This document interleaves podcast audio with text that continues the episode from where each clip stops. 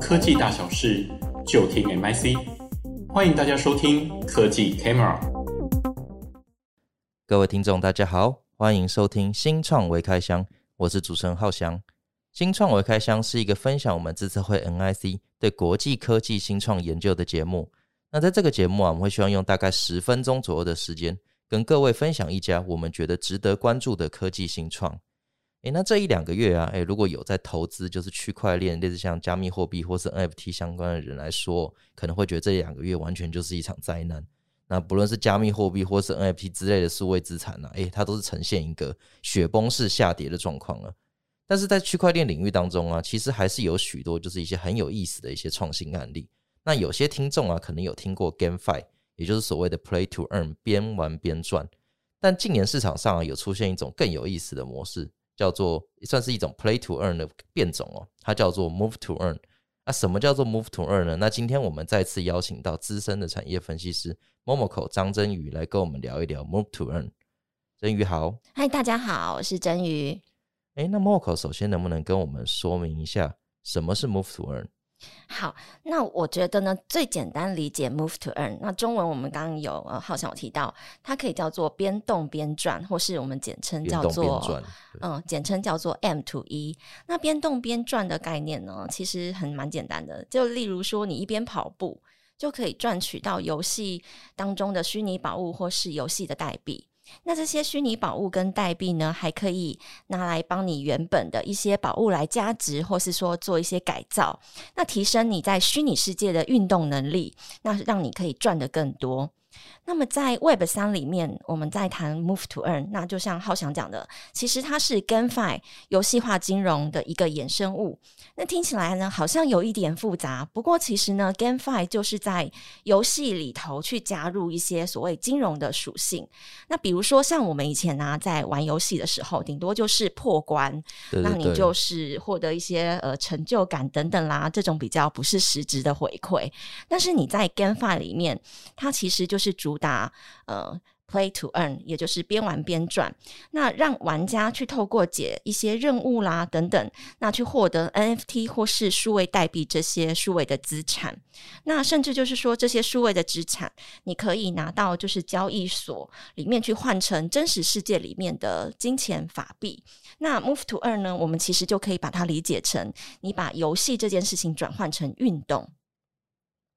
了解，这让我想到啊，前阵子的时候，诶。过去过去一两年，我玩过两个比较有，嗯，算是印象比较深刻的游戏啊。一个是前一阵子很红的《艾尔登法环》，嗯哼，那《艾尔登法环》就是比较传统的平面式的游戏，嗯，就是你就是拿着摇杆对着电脑荧幕玩，而且难度还蛮高的。那如果你这个游戏里面打一打，里面你拿到的戒指、宝物，它都可以转换成就是就是所谓的一些加密货币或者是一些 NFT 资产，嗯。那这个其实就是所谓的 GameFi。但是前一阵子啊，我我有跑去玩那个 Switch 的健身环，嗯嗯、欸，大家可能觉得它就只是一个像过去就是 Wii 时代那种，就是哦打打网球，让你稍微觉得就是触鼻触鼻的玩，它其实不是哦，它是一个蛮 serious 的一个游戏，就是它其实真的是个游戏，然后你真的玩起来是超级累的，那你在里面也确实是你需，它对你的动作监控，还有一些你拿到的宝物什么机制，其实。真的还蛮符合一个一般我们所谓玩家在认定的游戏的规范、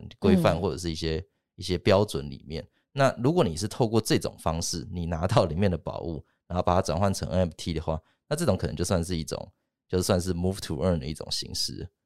那嗯，没错，对。那边边动边赚，其实听起来真的是蛮不错的。就以 Switch 那样子的游戏来说，它可以让你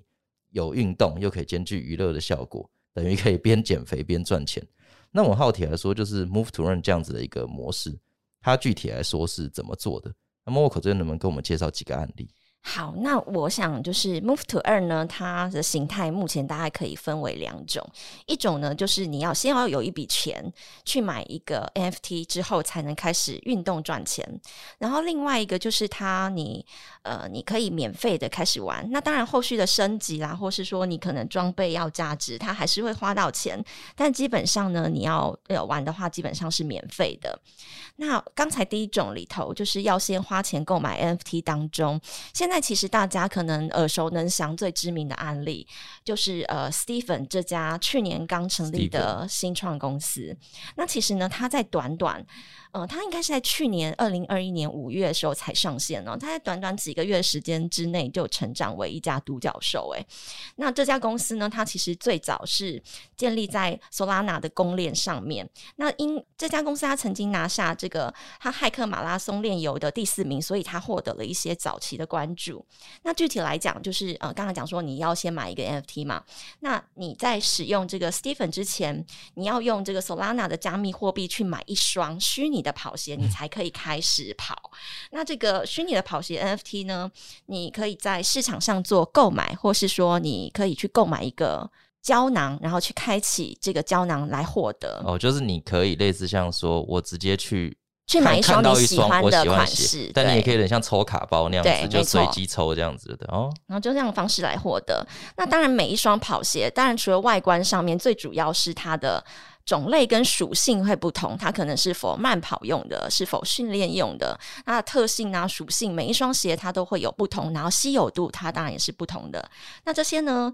属性就会影响到你跑步的时候可以赚取到的代币的多寡，以及说你呃升级啊可能会掉落的一些呃盲包的一些几率这样子。哦，哦这这蛮有意思的。所以不同的鞋，你去做不同的跑步或运动，它的。收益或者是拿到了一些特效是不一样的。对，比如说我自己这样子去跑，觉得我现在出去跑个十分钟，是是是。如果我穿着不同的虚拟跑鞋，我赚到的代币当然也是不一样。那但是每一双虚拟跑鞋它的价值当然也是不一样的。所以一个人不一定只能有一双跑鞋，你可以有只有一双跑鞋，你可以非常多双。如果你有心情去选，你有资产去买那个 NFT 的话。OK。所以机制上面的话，就是呃，我们玩家可以透过跑步或者是散步啊去赚取代币。但是呢，它会它有个机制是说，你移动会消耗所谓的虚拟的一个能量。那你呃能量耗尽的时候，就会停止赚取代币。那每一天的能量它是会有上限的。当然，如果你的跑鞋越稀有的话，嗯、你的能量当然会就比一般的跑鞋来更多。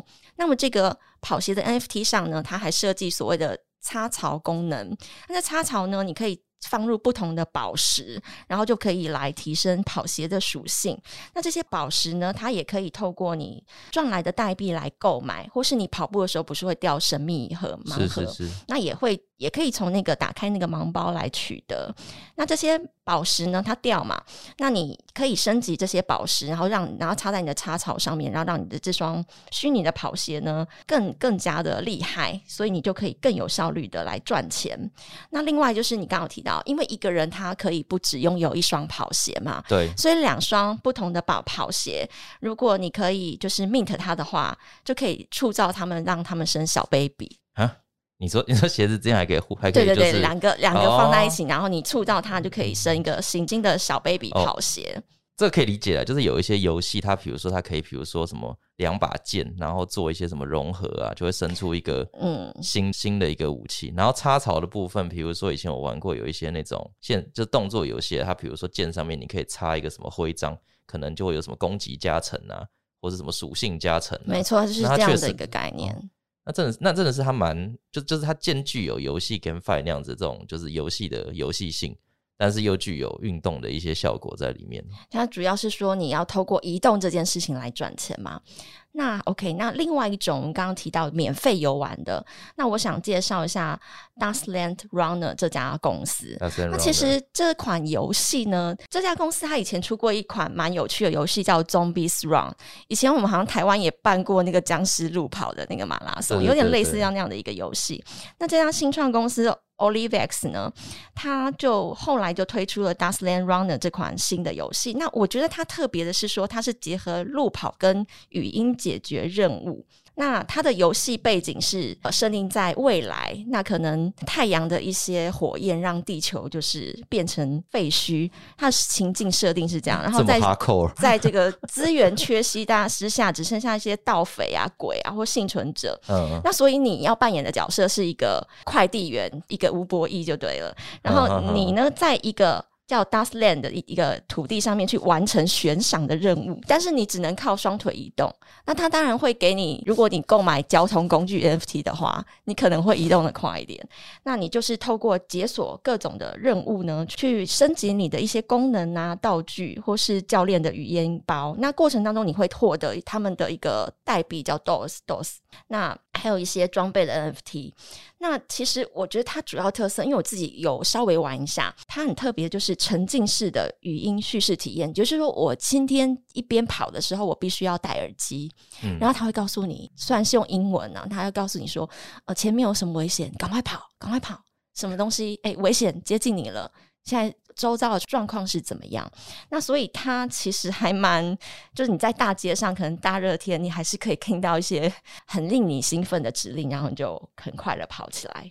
了解，所以同样都是跑步类的嘛。刚才那个是比较真的有点偏向运动慢跑，那这个则是他给你一个情境，给你一个 scenario 一个故事，嗯、让你有目的性的去动起来，或者是可能要去回避一些什么东西哦。那真的蛮有意思的，解决任务型的，对。欸、那这样子就是这种 move to earn，它除了跑步跟健走以外啊。还有其他种的形式吗？嗯，有的。那它其实除了跑步之外，现在还有结合呃移动数据来培养宠物的。嗯，比较知名像那个 Juno Pets，它是一款有点像是结合了电子机的培育跟进化，还有宝可梦的战斗跟训练，以及动物森友会的那种搜集跟制作的概念。那其实它的这个宠物你是可以免费的孵化，它可以克制化。这个是搭配宠物宠物机制的。对，你要孵化宠物的时候，它会给你一些。你个性上的选项，然后你比如说你喜欢比较敏捷的啦，或是你比较你你自己个性的属性，所以这个 pet。这个宠物它就会是基于你自己个性诞生出来的宠物，那你就就是透过累积步数来培育它，然后之后你升级之后还可以做一些宠物的一些对战的游戏。那它培育的是在一个叫做栖息地的地方，它有他们一个自己的生态系跟宇宙观啦。那另外一个像是 That Moves。它这一款呃是结合了 AI 视觉演算跟肢体感测的一个裁判引擎，那它不是跑步类的，它是比的是足球的技巧，所以说这款就它不是免费玩，你就是要先购买一个足球的 NFT，它的那个先决条件，对对对对对，也是变成足球，然后你就是。拍摄你自己在踢球的那些竞技的影片，比如说你踢的用这个膝盖顶球或用头顶球啊，就是的一个足球的影片。是是是。那系统呢，它会透过 AI 的裁判来判别说，哎，你踢的好或不好。那它也是对战，然后进而可以获得一些代币以及奖励这样子。哇，真的是非常有意思。诶，那刚好就是这次啊，因为我们也有幸邀请到。就是比较资深的 Momo 口那顺便想要就是请教，就是 Momo 口最近对于就是整个 NFT 市场上面，你有没有什么？相对的观察，尤其在最近比较这种愁云惨雾的状况。对，就是浩翔刚才也有提到，就是说，嗯，就是 NFT 最近好像雪崩似的这样子，欸，对啊，的价格崩落。那其实边动边赚这个相关的一些应用，确实前一阵子十分的火红哦。那虽然各家的新创是宣称说，哦，是我其实是为了要鼓励你运动，但其实还是脱离不了获利的一些需求跟商业模式嘛，确实，所以跟 NFT 的泡沫一样，在 M to E 的领域也发生了类似的状况。那以刚才第一家介绍的 Cfin 来讲，因为他们在五月，今年五月的时候宣布说。就是中国大陆的用户会从七月中旬开始停止提供它的 GPS 跟就是 IP 的位置服务，是，然后造成了它的这个 NFT 一个大规模的抛售，而且我们也观察到说，它在游戏里头的两种代币的交易量也都在下滑。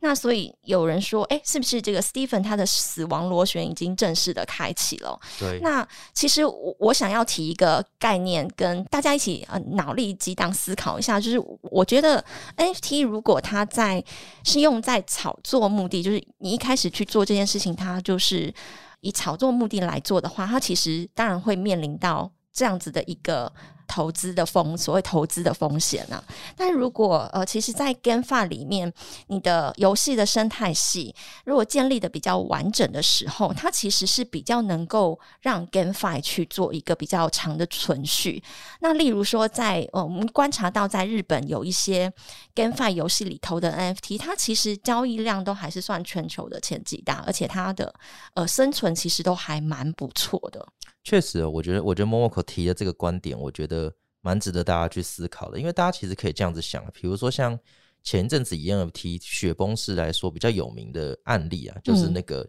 全球第一条推特，它从好像本来不知道八千万台币，瞬间崩跌到几乎乏人问津。那其实像这种什么第一条推特，它本质上其实就很像大家在看艺术品市场。嗯，那艺术品市场这种东西，它背后的价值完全就是一个。你没有办法去量化，或者是你没有办法去很明确讲出说它到底具有一个什么样的价值，等于就是说你完全就是靠一个一个人的共识，在一个群人的共识去把它这样子直接推起来。那所以当这群人的共识退去的时候，它也很容易就是瞬间式，就是直接类似像死亡螺旋这样直接归零这样子。嗯。但是以 GameFi 搭配的 NFT 来说，虽然它也还是某方面来说可能没有那么的稳固，但是。你今天如果是搭配游戏来玩，比如说以 Steven 案例里面一双跑鞋来说好了，你今天一双跑鞋它高价值，它背后象征的意义可能也包含说，哇，这双跑鞋可能跑了几万公里，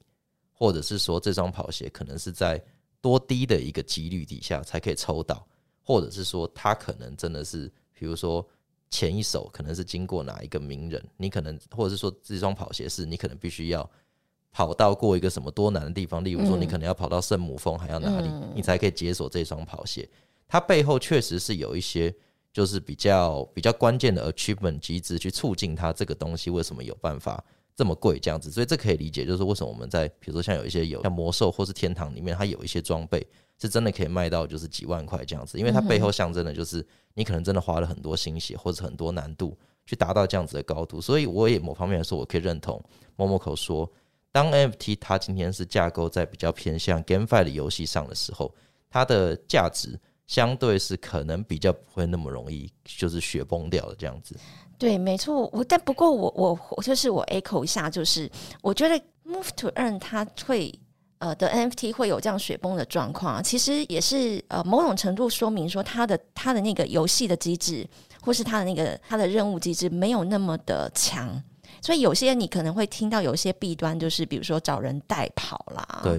然后是说他对他去跑，可是他本质上他就是每天会跑的人，他只是为了赚钱或炒作去做这样的一个事情。那的游戏的这件事情的本质其实。就已经有点没有那么就是对被被稀释掉了，对，所以我觉得呃，Move to Earn 如果它这个东西它要再发展下去的话，不要就是崩跌，它其实应该要去加强那个游戏，就是回归到它游戏跟运动本质的这一块，会是他们比较好的发展方向。就是它的这个 IP 本身要做的够强了，类似像比如说有些很强的 IP，像什么恶灵古堡啊、神奇宝贝那种，都是人家玩家都在讲说，我给你钱，你赶快出。的这种类型，对，所以像你看，当然，也许 maybe Geno Pets 它会有这样的一个一个，也会有这样的现象，但是因为你想看这宠物，可能就代表你个人的一个特质。对，对，对，那我怎么会？应该说，我应该比较少人会花比较多的金钱去购买别人特质的宠物。是对，对，所以像类似像这样的一个状况，就是他可能在游戏机制或是他在个人化、克制化机制比较强的时候，